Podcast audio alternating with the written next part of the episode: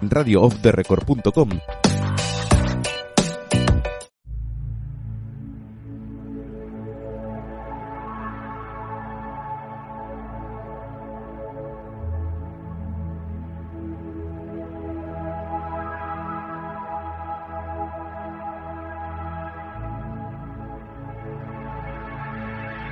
Acompáñanos a la dimensión donde nacen los misterios.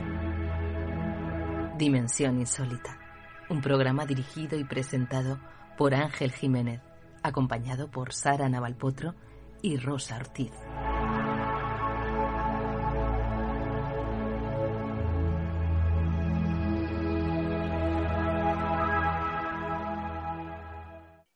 Muy buenas noches a todos amigos y bienvenidos una noche más a tu programa del misterio.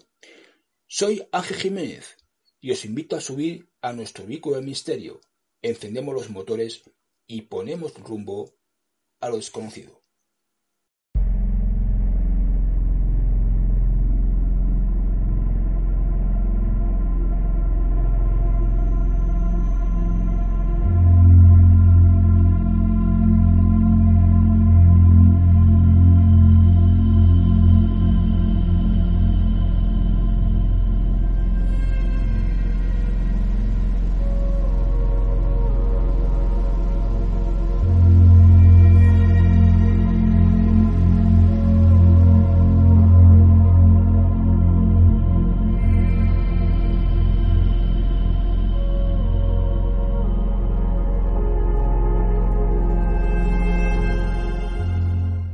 Esta noche mm, tocamos un tema que nunca, nunca habíamos hablado en el programa y que os- creemos que realmente es un tema también misterioso porque la ciencia, la medicina, aún es un misterio para ellos el mundo de la catalepsia.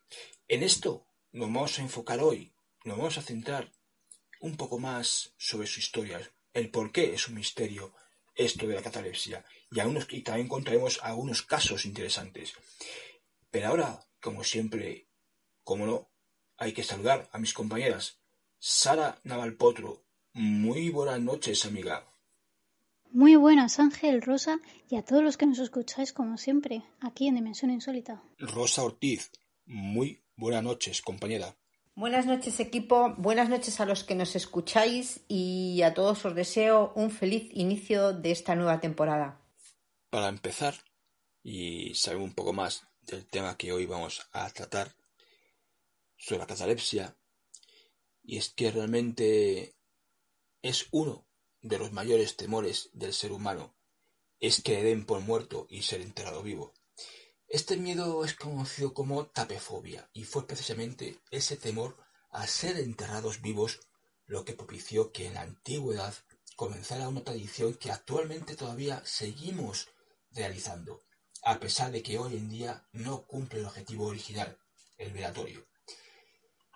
El hecho de velar un cadáver durante un buen puñado de, horas, que normalmente lo hacemos toda, la noche, no comenzó a realizarse para llorar al difunto o acompañar a sus familiares, sino que el objetivo principal era comprobar que el, el fallecido estaba realmente muerto. La etimología de velatorio o velorio proviene de velar, y este del latín vigilare, cuyo significado literal es vigilar, que era lo que realmente se realizaba. En la historia, muchos han sido los casos en los que el abrir una tumba, tiempo después de haber enterrado a alguien, ya fuera porque tenía que cambiarla de ubicación o enterrar de nuevo un cadáver. Se dieron cuenta de que las personas enterradas tiempo atrás tenían un gesto de haber querido salir y arañazos en el interior de la tapa del ataúd. Y es que existe, amigos, un curioso trastorno llamado catalepsia, que consiste en perder el conocimiento o la conciencia durante un periodo de tiempo, que puede ser unos escasos minutos o incluso se puede alargarse varias horas. Junto a esa pérdida de conciencia viene un descenso del ritmo cardíaco y la respiración. Son tan leves que casi no se aprecian y se puede dar como fallecido al cataléptico. El hecho de no apreciar los signos vitales de una persona en estado de catalepsia ha producido un buen número de entierros a personas vivas durante la historia. Muchas son las novelas y relatos que se han escrito al respecto, siendo uno de los autores más famosos Edgar Allan Poe, con su cuento de terror, El entierro prematuro. Pero la tapefobia era un miedo muy común de todos aquellos que padecían de catalepsia, y aunque los velatorios ha evitado muchos entierros antes de ahora, también dio paso a que durante la historia se hayan ideado los más originales ataúdes, tumbas o nichos a realizarlos con algún sistema de seguridad con el que se pudiera avisar, una vez enterrado, claro está. Esto es curioso, que quien se encontraba dentro estaba realmente vivo, es decir, que tocaría la campana para avisar. Tumbas con dispositivos que dejaban entrar el oxígeno e incluso con mecanismos para poder accionarlo y hacer sonar una campanita, como he dicho antes, que estaría colocada fuera y así advertir que no estaba muerto. Erróneamente, muchas son las personas que explican que este hecho fue el que dio origen a la expresión salvado por la campana. Pero esto no es así. Esta locución proviene del mundo del boxeo y se refiere al instante en el que se agota el tiempo y suena la campana de aviso. Muchas son las ocasiones en las que uno de los púgiles está siendo fuertemente golpeado y el sonar de la campana y acabarse el round se salvan de continuar recibiendo una gran paliza. Esto se puso sobre todo de moda durante la segunda mitad del siglo XIX, sobre todo a partir de la publicación del mencionado relato de Edgar Allan Poe. Entre los muchos casos de catalepsia que se han dado ahí uno muy especial y muy curioso, Washington Irving Bishop fue un famoso mentalista estadounidense que padeció de catalepsia. Varias eran las voces y veces que en sus 33 años de vida le había dado algún que otro quebrado de cabeza. Por tal motivo, siempre llevaba consigo una nota en el bolsillo de su chaqueta que advertía de su condición de cataléptico y que bajo ninguna condición fuese enterrado hasta transcurridas 48 horas desde que fue el ataque. Pero la noche del 12 de mayo de 1889 lo sobrevino uno de esos ataques mientras realizaba su show de ilusionismo y mentalismo en el club de Nueva York. A nadie, a nadie de los presentes que estaban allí se le ocurrió buscar en sus pertenencias y tras ser examinado por un médico, este diagnosticó que había fallecido. Washington Irving Bishop fue llevado a la morgue y allí le practicaron inmediatamente la autopsia. Cuando su esposa y madre llegaron y ya estaba abierto en canal y su cerebro había desaparecido. Resulta que hubo tanta prisa en hacer todo esto porque uno de los médicos que intervino en la autopsia llevaba años, muchos años detrás, intentando averiguar por qué este mentalista adivinaba y tenía poderes sobrenaturales. La idea es, mejor dicho, imaginaros eh, este tipo de, que fue quien se encargó de abrir la cabeza de esta persona, sustrae el cerebro y a la vez lo hace desaparecer. Y nunca, nunca más se supo de ello.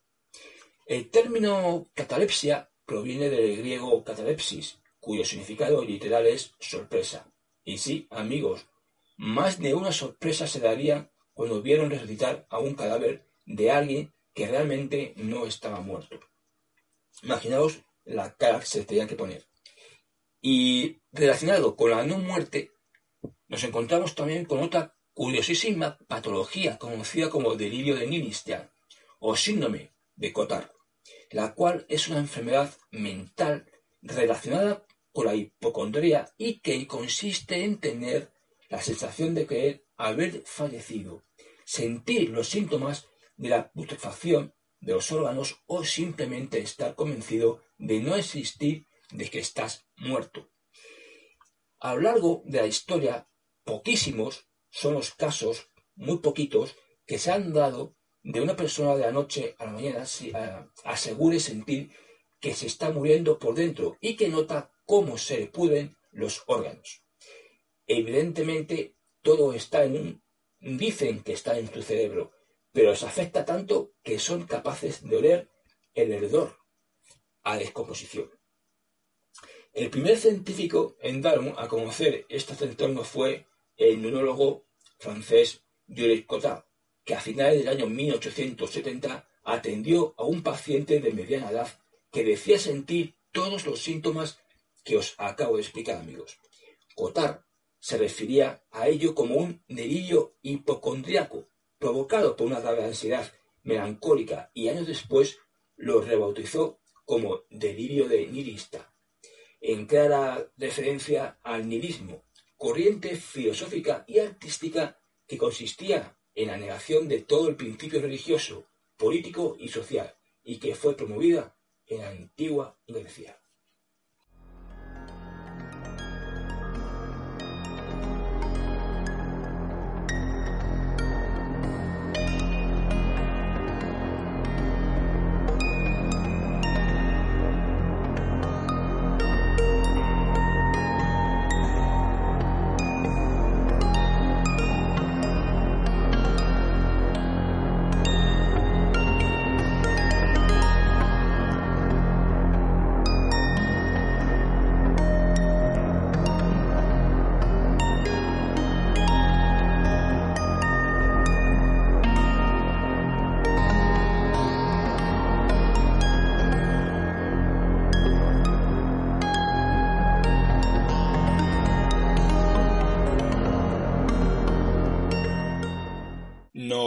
Trasladamos hasta 1980 para conocer un caso muy interesante, un caso de un hombre que regresaba a la vida después de haber muerto.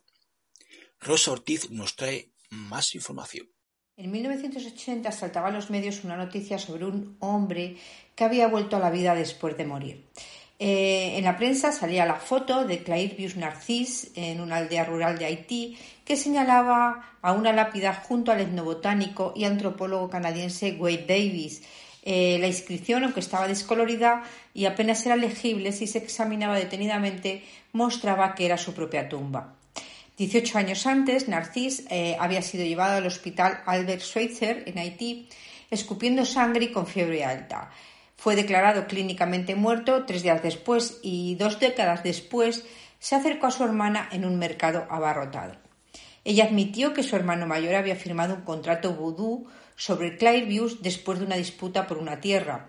Eh, posteriormente, un Bokor lo había convertido en un zombi. En el vudú, esto es una especie de castigo para crear una especie de clase o casta social baja eh, pues es, eh, el convertir a alguien en un zombi para ellos es un acto de esclavitud y humillación. Narcís contó que el destino de muchos zombis es ser puesto a trabajar como esclavos de una plantación como señal de su nueva condición social. Eh, su destino, por tanto, no fue diferente. sin embargo, estuvo involucrado en una fuga masiva de zombis después de solo dos años de esclavitud. Eh, se vio obligado a vagar por Haití por temor a la ira de su hermano y solo pudo regresar a casa después de enterarse de que éste había fallecido. Con el conocimiento del contrato de zombificación, la familia de Narcís nunca tuvo ninguna duda de que este hombre era quien decía ser, incluso después de tantos años de estar muerto. Eh, la BBC probó vigorosamente este relato en un documental sobre el ritual del zombi y no hizo falta acabar la tumba para buscar restos no que hicieran concluir que no se trataba de ningún fraude. La evidencia era muy fuerte. Eh, con, un conocimiento íntimo y detallado de su infancia y relatos de sus viajes corroborados por, testigos, eh, parecía que Clairvius Narcis realmente había regresado de la tumba. Por improbable que pueda parecer, Narcis, el hombre que murió 18 años antes, debió haber sido inducido a un estado de catalepsia, es decir, un estado cercano a la muerte, y enterrado en su tumba y después eh, había sido exhumado antes de que se asfixiase. Otros factores podrían potencialmente explicarse por los polvos de zombies Bokor eh, que se utilizan en los actos rituales de la supuesta hechicería y que según investigaciones farmacológicas pues son comunes eh, en ellos varios ingredientes. ¿no? Se usa entre otros un irritante para, para inducir roturas en la piel y también se usan, restos humanos han encontrado en estos polvos para capturar el espíritu eh, y también se introduce una toxina especial en el torrente sanguíneo. Esta toxina es aislada del pez globo y se llama tetrodotoxina y ha demostrado ser capaz de inducir el estado de muerte asociado con el ritual de zombificación. Incluso en pequeñas dosis, la toxina reduce el metabolismo hasta el punto en que la víctima pues, parece muerta, ¿no? mientras que la persona, eh, por su parte, está totalmente consciente hasta el final. Eh, lo que pasa es que se queda completamente paralizada. Al recuperarse, el individuo, una vez exhumado, está supuestamente convencido de su paso entre la vida y la muerte pues en el vudú la creencia en la separación del alma y el cuerpo físico impregna gran parte de su creencia sobre la naturaleza de la muerte, por lo que convencer a la víctima de este hecho pues eh, resulta bastante fácil. Eh, para inducir lo que se llama el estado de apatía infantil, Davis eh, sugirió que el Bokor puede usar datura o también es lo que se llama los llamados pepinos zombies, ¿no? que es una planta que contiene poderosos agentes psicotrópicos que inducen visiones del infierno, delirio y pueden provocar esquizofrenia. Bajo este nivel de estrés psicológico, el resultado buscado de algo similar a un zombie pues puede lograrse con mayor facilidad. Eh, una de las principales preocupaciones del folclore haitiano con respecto a los zombies es el acto de alimentar con sal a un zombie eh, pues si bien los zombies eh, generalmente no son particularmente peligrosos, darles sal les devolverá los sentidos y restaurará su personalidad original. Esto llevará a los zombies a atacar al Bokor que los creó o regresar a su lugar de entierro para su muerte final. Si bien la zombificación parece al principio ser una experiencia estrictamente física, también hay en este ritual un aspecto psicológico y un proceso espiritual, pues una predisposición psicológica o cultural es imprescindible para que las víctimas se conviertan en zombi. Después de ser enterrado vivo, el despertar de la víctima como zombi sigue a un estado psicótico. La víctima es capaz de reconstruir su identidad como zombi debido a una combinación de la psicosis inducida por las drogas el trauma psicológico de ser enterrada viva y las fuertes creencias de los zombies en su propia cultura. Todo esto pues, va a contribuir, al aspecto psicológico que controla la percepción y las acciones de la víctima. El propio Narcís creía que estaba drogado por un bocor vudú. Contó cómo incluso mientras lo trataban y finalmente lo declararon muerto, estaba al tanto de todo lo que estaba sucediendo. De esta forma recordó que le cubrieron los ojos con la sábana e incluso tiene vagos recuerdos de su funeral y de cómo lo bajaban a la tumba. Fue enterrado bajo una gran losa de hormigón que en principio no mostraba signos de haberse movido una vez colocada. Eh, sin embargo, afirma que fue desenterrado por un bocor y que, eh, y que se le impuso una ceremonia que duró varios días para convencerlo de que estaba pasando entre los reinos de los vivos y los muertos. Muchos creen que la mayoría de las historias sobre la, sobre la zombificación de familiares puede atribuirse a una identidad errónea. Eh, los científicos Littlewood y Dowion informaron de tres casos de zombificación en Haití en 1997 en la publicación The Lancet. El primer caso fue el de una mujer de 30 años que murió tras una breve enfermedad febril. Tres años después de su muerte fue reconocida por un amigo que deambulaba cerca del pueblo. Eh, sus padres acusaron a su esposo de convertirla en zombie después de que la mujer tuviese una aventura amorosa. Era delgada, caminaba extremadamente lenta y rígida y ocasionalmente murmuraba algunas palabras incomprensibles para responder preguntas y necesitaba también ayuda para alimentarse. Su electroencefalograma estaba dentro de los límites normales. El diagnóstico que se hizo fue de una presunta esquizofrenia catatónica. En cuanto al segundo caso, era un hombre de 26 años que murió a los 18 tras una enfermedad febril aguda y 19 meses después de su muerte reapareció, en un evento local. Sus padres acusaron a su tío de zombificarlo, eh, pero su tío afirmó que se trataba de un truco del padre de este chico. El paciente pasaba la mayor parte del día en una postura determinada, ¿no? Y cuando, cuando caminaba, no, sin embargo, pues eh, sus movimientos parecían ser normales y constantes, aunque eran lentos. En cuanto al examen neurológico, estuvo dentro de los límites de la normalidad. No tenía trastornos del pensamiento, alucinaciones ni catatonia. El diagnóstico fue síndrome orgánico cerebral y epilepsia compatible con un periodo de anoxia. En cuanto al tercer paciente, pues era una mujer de 31 años que falleció a consecuencia de una enfermedad febril aguda y luego reapareció 13 años después de su muerte. Eh, sus, exámenes de estado neurológico y mental estaban también dentro de los límites normales. Eh, su habla era limitada, pero apropiada, con oraciones cortas, posiblemente debido a una baja inteligencia. El diagnóstico fue una discapacidad de aprendizaje.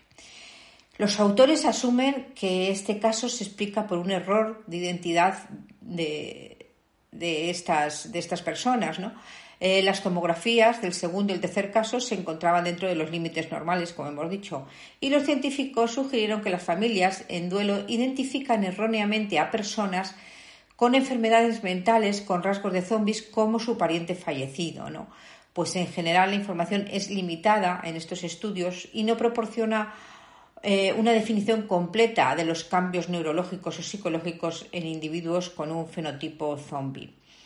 Si Clairvius Narcís realmente era el hombre que decía ser, ¿no? un zombie que volvió a la vida, entonces su único error fue regresar a su hogar, eh, solo para ser rechazado por todos los que le conocieron. Si bien él mismo se recuperó por completo de su supuesta prueba, a partir de entonces fue un auténtico paria social. Eh, según el investigador Wade Davis, la zombificación para los haitianos es una forma de muerte social y espiritual, ¿no? Por lo que alguien que se ha convertido en zombie ya está marcado para siempre, pues nadie los quiere. En nuestra cultura tenemos un vago temor, ¿no? Eh, de ser atacados por un zombie, bueno, aunque hay gente que tiene auténticas paranoias con, con este tema. Pero en Haití no es que teman ser atacados por un zombie, sino que lo que temen es convertirse en uno de ellos. Eh, con una explicación científica plausible y casos legales confirmados de zombificación, el misterio de esta leyenda tiene raíces extremadamente profundas.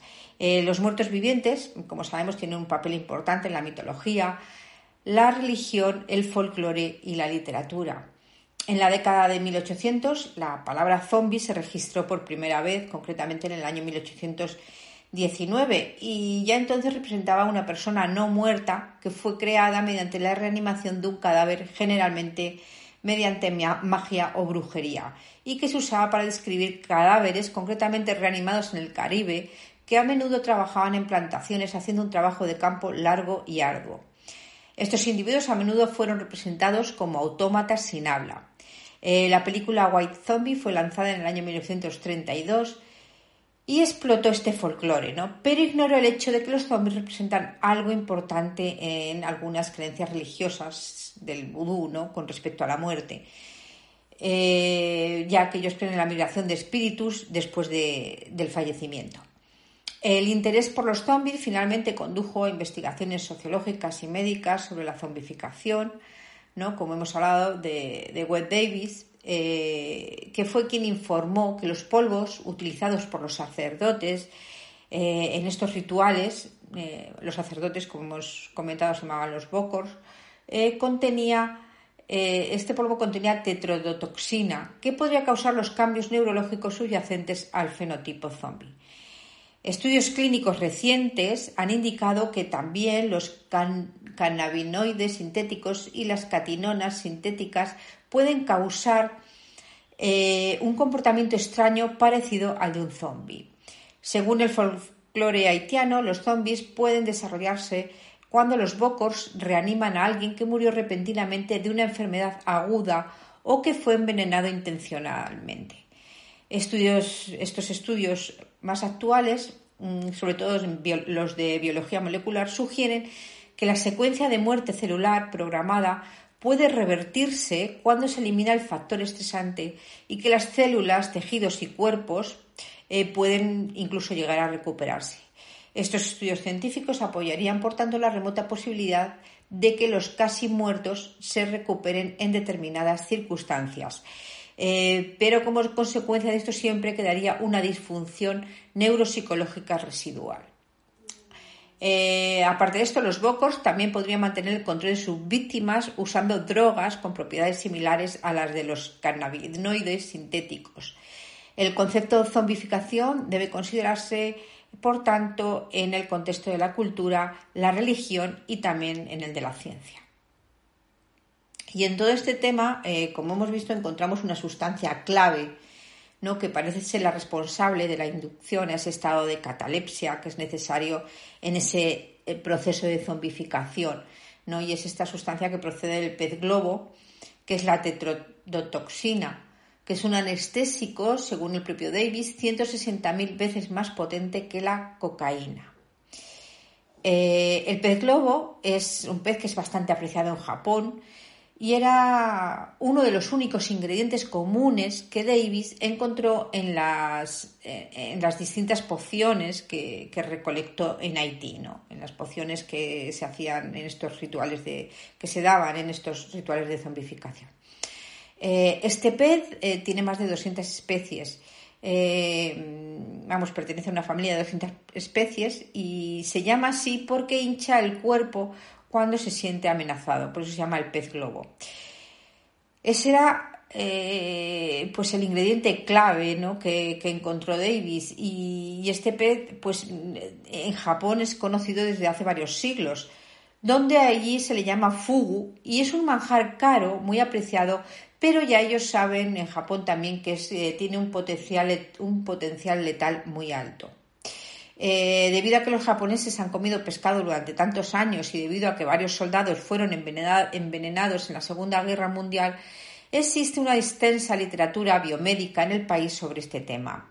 Entre todos los síntomas que se dan en, esta literatura que existe en, Japón, eh, los síntomas que se dan cuando se tiene una intoxicación por esta sustancia, pues más de 20 coinciden con los síntomas reportados no solo por Narcís, sino también por los médicos que se ocuparon de él y también por otras eh, víctimas de, esta poción de, la religión vudú. Eh, también encontramos en esta literatura japonesa descripciones de casos iguales a los de la zombificación en Haití, es decir, individuos declarados muertos que se despertaban en la morgue siete días después, ¿no? como en los estados típicos de la catalepsia o también de muertos despertando en vagones que iban camino de la cremación. Muestras traídas de Haití fueron llevadas al Hospital Presbiteriano Columbia, en Nueva York, donde se probaron sus efectos clínicos en ratas y monos. Eh, la droga fue aplicada directamente sobre la piel de los animales. El profesor de neuropatología de la Universidad de Columbia, Leon Roizin, coordinador de esas pruebas, afirmó a un reportero de la BBC que después de seis a nueve horas los ratones dejaron de responder a estímulos en los ojos, oídos o incluso al dolor. Poco a poco los animales dejaron de moverse y desde lejos parecía que las ratas habían muerto o estaban en coma. Sin embargo, se pudo comprobar que respiraban y que su corazón latía. Y eh, retraían los músculos también cuando eran estimulados por electrochoques en las extremidades. Algunos de estos ratones permanecieron en esta situación hasta por 24 horas, ¿no? Pero de hecho desde la distancia parecían estar en coma mm, o muertos, ¿no? según afirmó el propio investigador. En los monos, que mucho más agresivos que las ratas, la droga cambió por completo el comportamiento de los animales en solo media hora.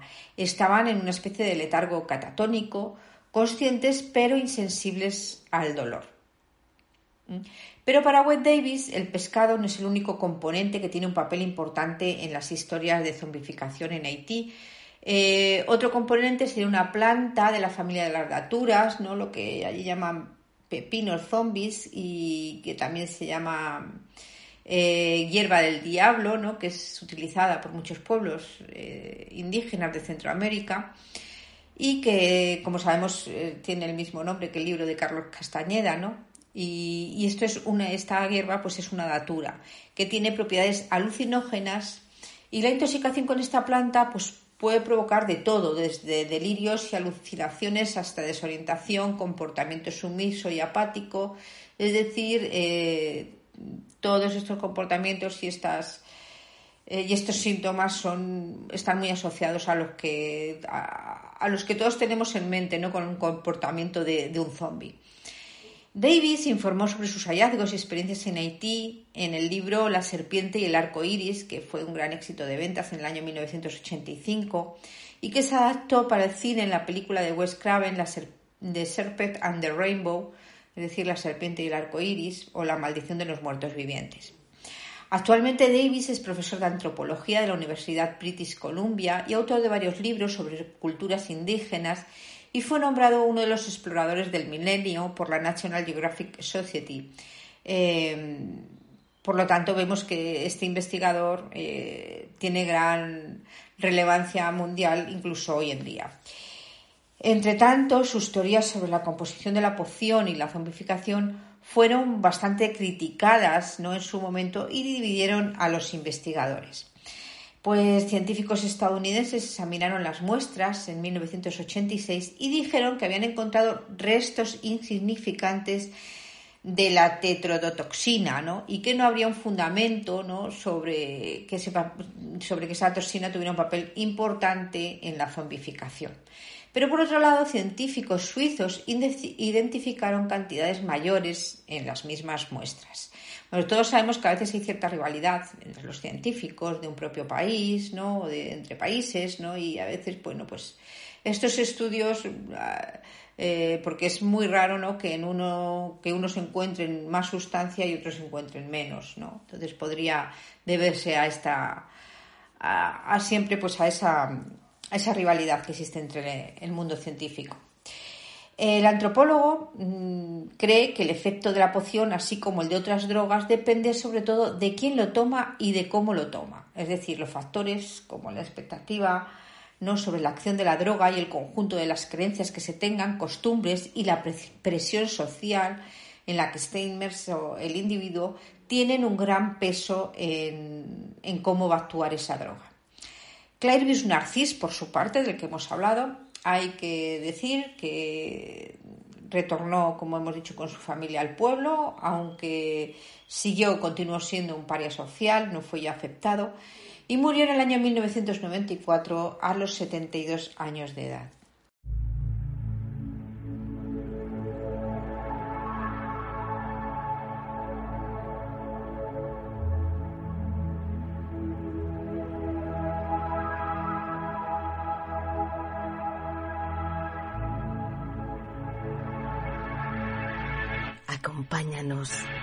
La dimensión donde nacen los misterios. Dimensión Insólita, un programa dirigido y presentado por Ángel Jiménez, acompañado por Sara Navalpotro y Rosa Ortiz.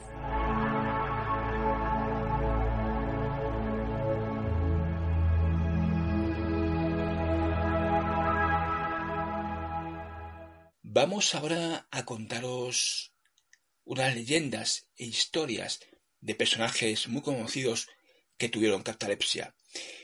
Mejor dicho, lo va a contar Sara Potro. La catalepsia da lugar a muchísimas historias, a leyendas, y una de las leyendas más populares, sobre todo en Estados Unidos, es la de Bloody Mary. Esta historia muchos de vosotros la conoceréis, Bloody Mary o Mary la Sangrienta la cual sirvió como fuente de inspiración a Clive Baker para escribir su, relato de terror llamado Lo Prohibido. Parece que el origen de esta leyenda, tan extendida en el imaginario estadounidense, es por un ensayo que fue publicado en 1978 por la autora Janet Lenwich, que fue titulado Mary Wells, I Believe in You, Myth and Ritual Sublet. El nombre de este de este ensayo es el nombre de, que tenía la verdadera persona que sufrió este ataque de catalepsia que dio nombre a, la famosa leyenda. Posteriormente se ha llevado al cine con el nombre de Candyman, la cual la podemos ver ahora mismo ya que ha salido este septiembre. La película que estamos hablando de Candyman no habla realmente de, de Bloody Mary, pero sí que es la misma historia, lo típico de que te pones delante del espejo, dices su nombre y aparece eh, la persona. En la película, yo lo poco que he podido ver del tráiler, no habla de Bloody Mary, sino de un personaje masculino y va un poquito mm, dirigida al tema de la droga, no tanto a lo paranormal de, de la leyenda oficial de Bloody Mary. El relato oficial de Bloody Mary que tanto se ha divulgado por todo Estados Unidos es el de Mary, una chica bastante enferma y que después de pasar varios días en coma o inconsciente, su padre o sus familiares la dieron por fallecida, pero su madre no. El padre decidió al cabo de los días que no contestaba y que no parecía no tener signos vitales, la decidió enterrar en el jardín de su casa. Y en la época ya era conocida la catalepsia, así que había mucho temor por ser enterrado vivo. Y en muchos enterramientos de la zona y del lugar era muy común que a los cuerpos se les atara una cuerda en la muñeca que conectara con una campana sobre el enterramiento a modo de mecanismo de aviso por si la persona enterrada sufre un ataque de catalepsia. Eh, la madre estaba tan segura de que la hija tenía algún ataque de catalepsia o algo que no se quiso mm, separar del cuerpo de su hija ni un momento y cuando estaba ya la niña enterrada tampoco quería no quería moverse de, de, de ahí de enfrente del cuerpo de su hija de la tumba el padre al cabo de, de las horas decidió sedar a la mujer con, con una inyección de morfina y la metió en casa, la acostó y verificó de que estaba todo colocado, de que estaba el hilo bien atado y que estaba la campana conectada con el cuerpo de su hija, ya una vez enterrada. Al día siguiente, el padre tenía todavía un mosqueo por lo de su mujer que decía de que la niña estaba realmente viva. Así que al despertar bajó al, al jardín de la casa y pudo ver cómo la campana estaba tirada en el suelo. Por lo que corrió a abrir la tumba de su hija y allí pudo observar cómo las manos de Mary estaban llenas de sangre, los dedos no tenían uñas y estaban incrustadas las uñas en, en la puerta del ataúd. Intentó escapar Mary y em, fue una imagen terrible ver cómo estaba el cuerpo de su hija todo lleno de sangre, la cara la tenía desfigurada porque había intentado arañarse o algo. Y es una cosa muy común que todas las personas que han sido enterradas vivas con catalepsia mm, se comenta, es que el cuerpo tiene arañazos en la cara y se cree que es por la ausencia de, aire. Al sentir el cuerpo como se asfixia, las personas se arañan mucho a la cara y se desfiguran. Se dice que ante esta desesperante situación, Mary habría lanzado una maldición que afectaría a todo aquel que pronunciase su nombre tres veces frente al espejo. Cuentan que las personas que lo han hecho han y han podido despertar la maldición verán el cuerpo de Mary ensangrentado detrás de ellos. Eso sí, antes de verla escucharán tres veces o más la campana que en su día nadie pudo escuchar en el momento de su muerte. Esta leyenda dice que se enciendes tres velas enfrente del espejo, dices su nombre, Bloody Mary, Bloody Mary, Bloody Mary, aparece detrás tuya. También tiene mucha similitud con otra leyenda que también proviene de Estados Unidos, pero que cruzó el charco, que es la de Verónica. Verónica es igual, poner las velas enfrente del espejo y decir su nombre. En unas versiones son tres veces y en otras versiones es hasta nueve veces y allí aparecerá el cuerpo de Verónica. Em, no se sabe si es, o sea, podría ser la misma leyenda contada de diferente forma, pero también hay una versión de Bloody Mary o de Verónica que se trata de una chica con el pelo largo que le gustaba cepillarse el cabello cien veces antes de dormir.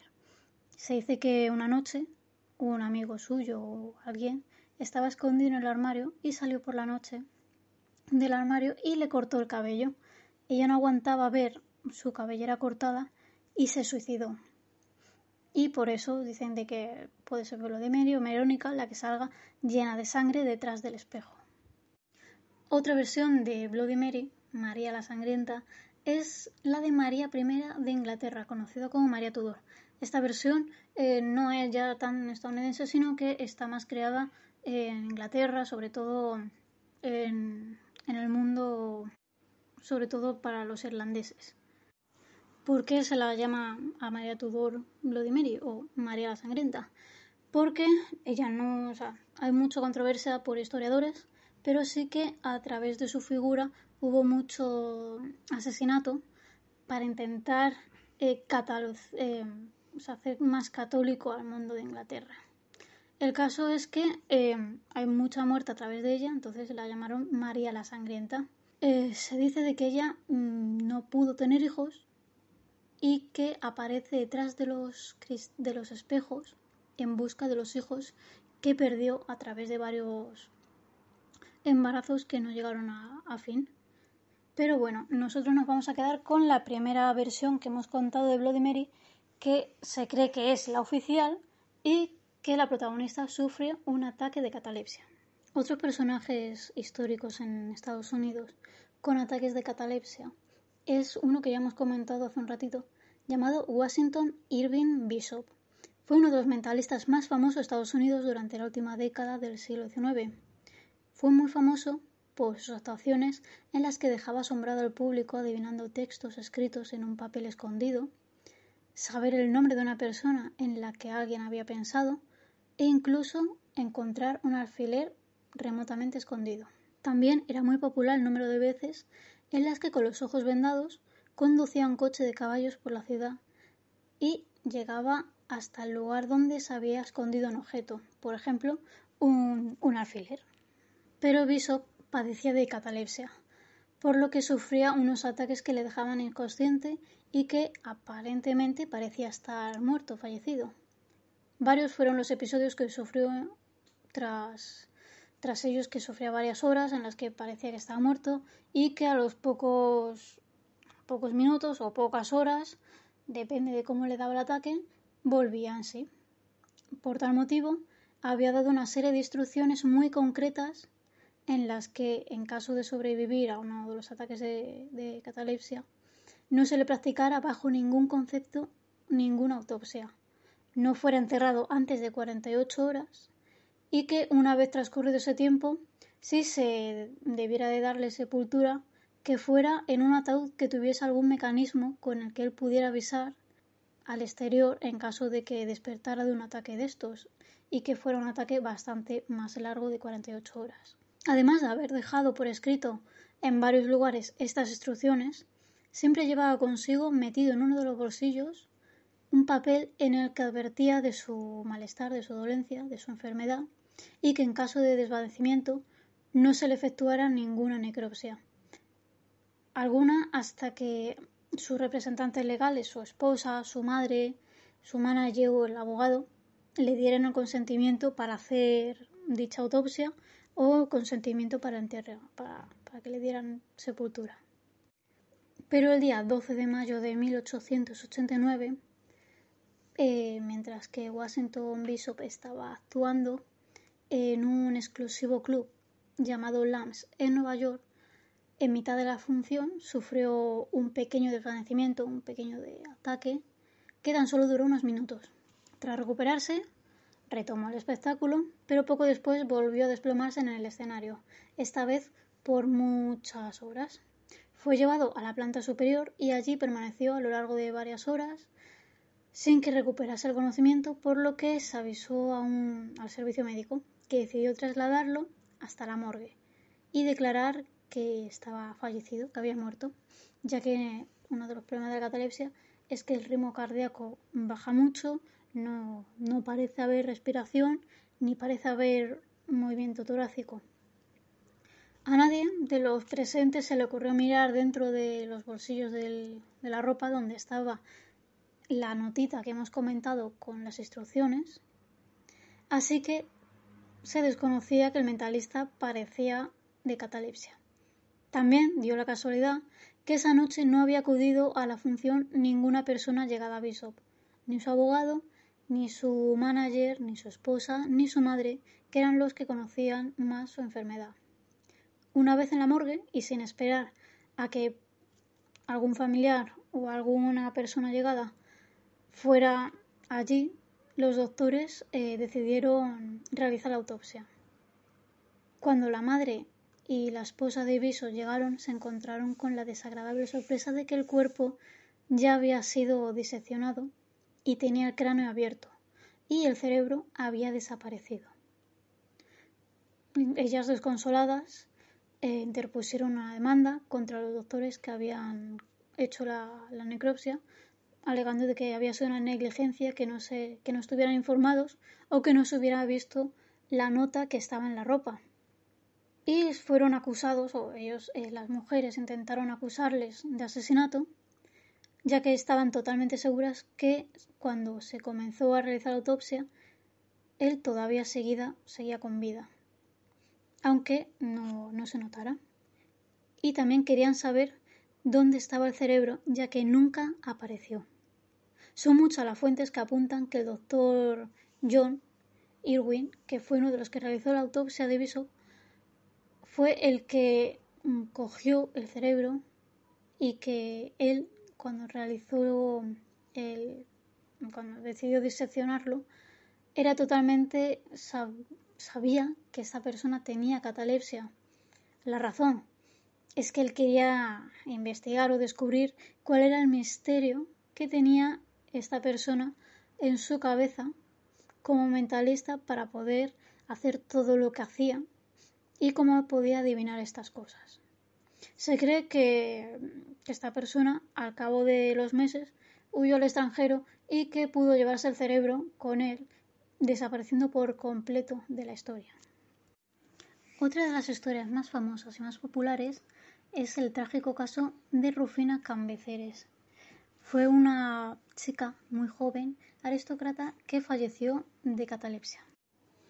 Rufina se crió en un ambiente aristócrata y hacía cosas que los jóvenes de esa época hacían. Es más, ella vivía como en un cuento de hadas y se dice que era muy guapa, muy guapa, muy, muy bella.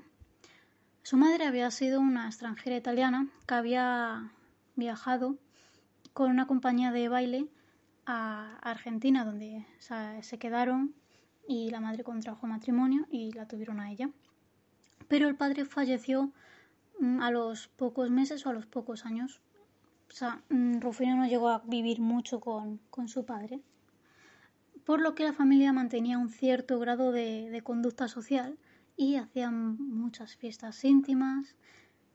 Uno de los personajes que más acudía a esta fiesta era un tal llamado Hipólito.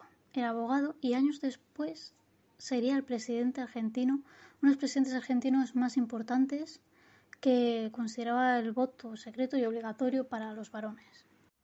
Cuando se conocieron este abogado y Rufina, ella todavía era menor, pero entre ellos surgió el amor y se enamoraron. En ese, momento histórico era muy normal, incluso era aconsejable de que una persona ya de esta edad, mm, era joven, pues, mm, por, dependiendo por donde lo miremos, él tenía ya casi 50 y ella tendría unos 17 años cuando se conocieron y se enamoraron.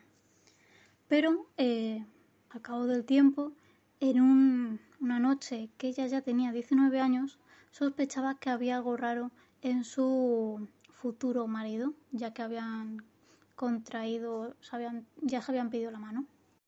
Lo que sigue ahora es la parte que dio pie a la leyenda. Hay varias versiones de estas.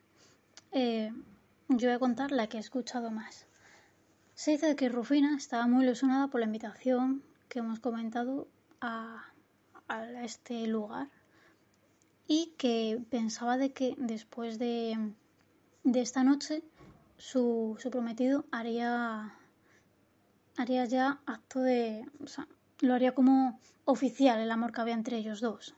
Ese, esa misma mañana, antes de ir a la celebración en este sitio, ella vio a una amiga. La amiga fue a visitarla y estuvieron hablando sobre el tema.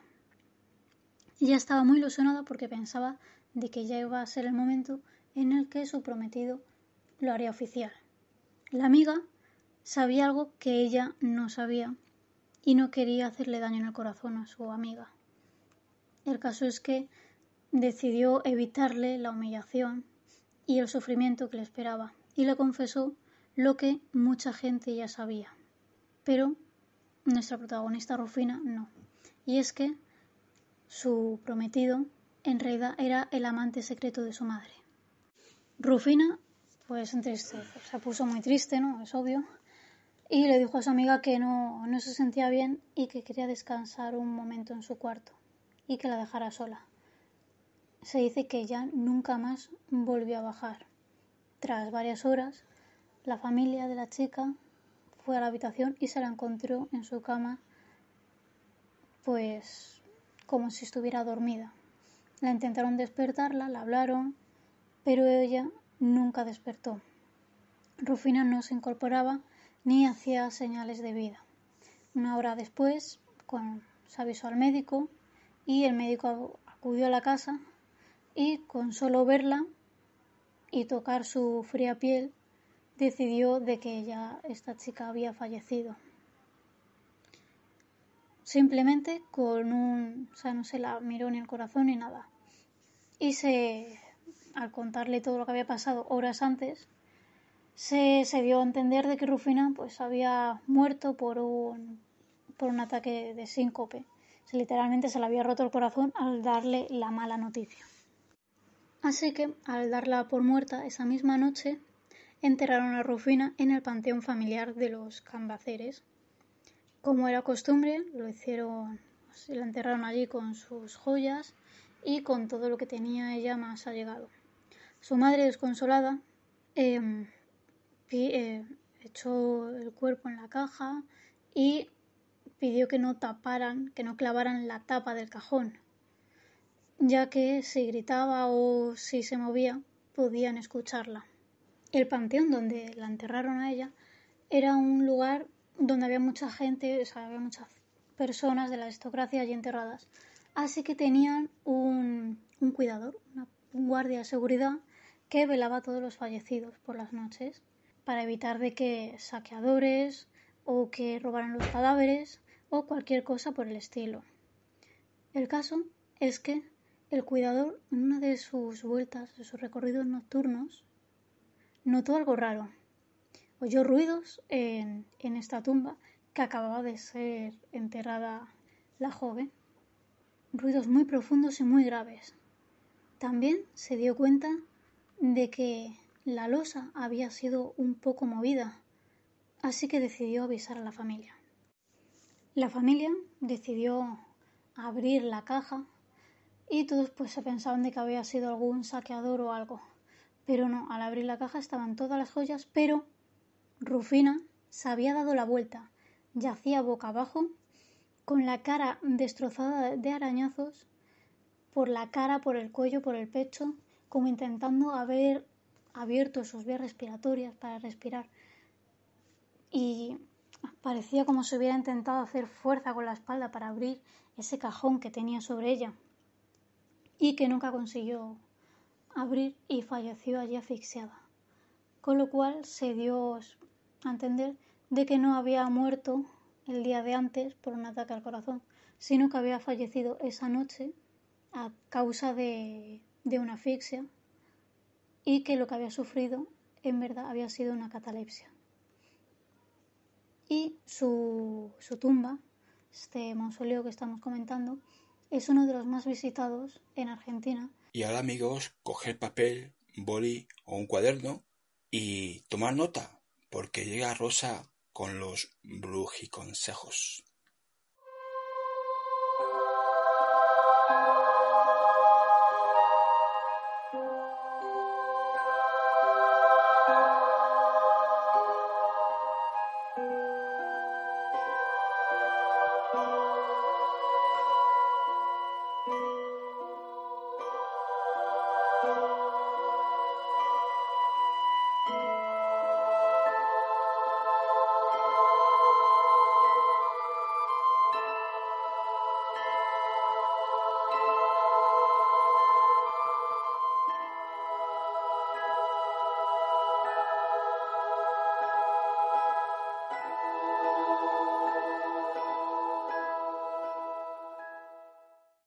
El consejo de esta noche va a ser sobre la celebración que vamos a realizar la próxima semana, concretamente el miércoles 22, que es el equinoccio de, de otoño. En el mundo celta es conocido como Mabón. Como sabemos, gira la rueda del año y ya llegamos a este otro momento de esa rueda en que la luz y la oscuridad están en equilibrio. Eh, este festival viene marcado por la entrada del sol en el signo de Libra. En el equinoccio de otoño, eh, Mabón establece, como hemos dicho, un equilibrio entre el día y la noche, entre la luz y la oscuridad. Eh, es un momento en que las frutas y las verduras que son recolectadas pues parecen que están más vivas que nunca, a pesar de haberlas separado de sus raíces. En cuanto a las hojas, empiezan a caer de los árboles y parecen estar muertas, a pesar de que siguen con vida. Este día festivo eh, para el mundo celta se relaciona con cuestiones de equilibrios y paradojas. Los contrastes se manifiestan por medio de la dualidad y la polaridad. Eh, puedes explorar los misterios de la luz y la oscuridad, la tierra y el cielo, lo femenino y lo masculino, la carne y el espíritu, lo mortal y lo divino, eh, cómo es arriba es abajo, porque todo está relacionado.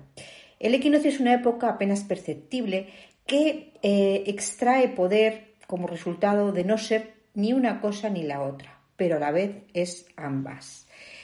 Eh, algunos de los rituales que se pueden hacer con el mabón em, están relacionados con la cosecha del momento, sobre todo de frutos y bayas, que nos van a alimentar durante los oscuros días del invierno, eh, que están bastante próximos. Como sabemos, es el momento en el que, se hace la vendimia.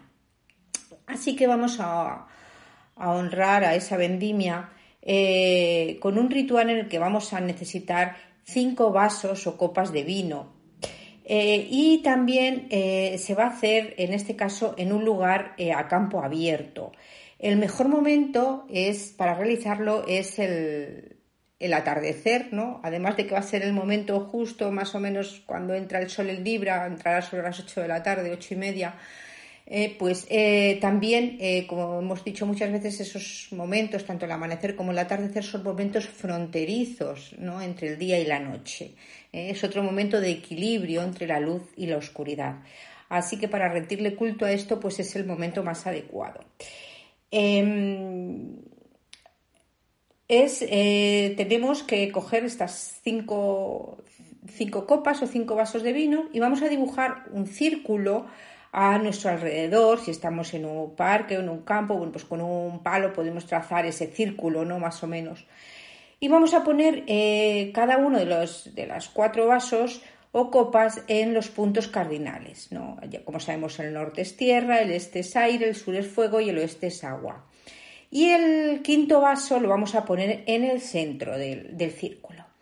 Vamos a empezar por, el este eh, y eh, vamos a movernos en el sentido contrario a las agujas del reloj, derramando los vasos de vino ¿no? en este sentido alrededor del círculo, los cuatro vasos. Em, esto es para rendir un homenaje a los espíritus de la naturaleza y a los elementales que guardan la tierra, ¿no? mientras que ésta se prepara para su siesta invernal.